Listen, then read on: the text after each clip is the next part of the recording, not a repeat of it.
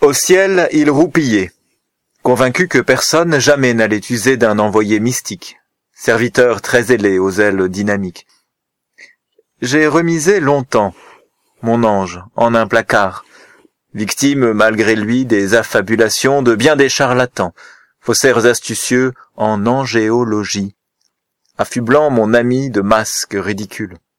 Aussi, fus-je surpris quand l'autre jour, au cœur, je crus que ma prière s'envolait droit au ciel.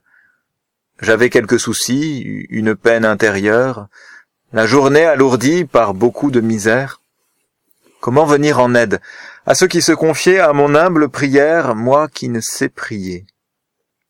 Je balbutiais donc, comme à l'accoutumée, les paroles du psaume sans même y prendre garde, quand je fus élevé, comme par l'intérieur.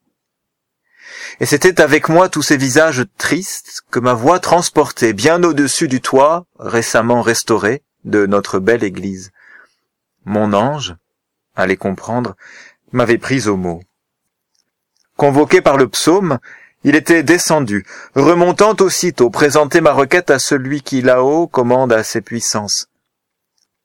Puis, tout heureux sans doute, d'enfin avoir à faire, il fila sans attendre aux quatre coins du monde pour prodiguer le bien dont j'étais incapable à ces hommes et ces femmes, sujet de mon angoisse. J'ai réveillé mon ange, et j'en suis assez fier. Je lui confie depuis diverses commissions. Il porte, où je ne puis, le nom de mon Seigneur. Il remporte pour moi les combats les plus durs.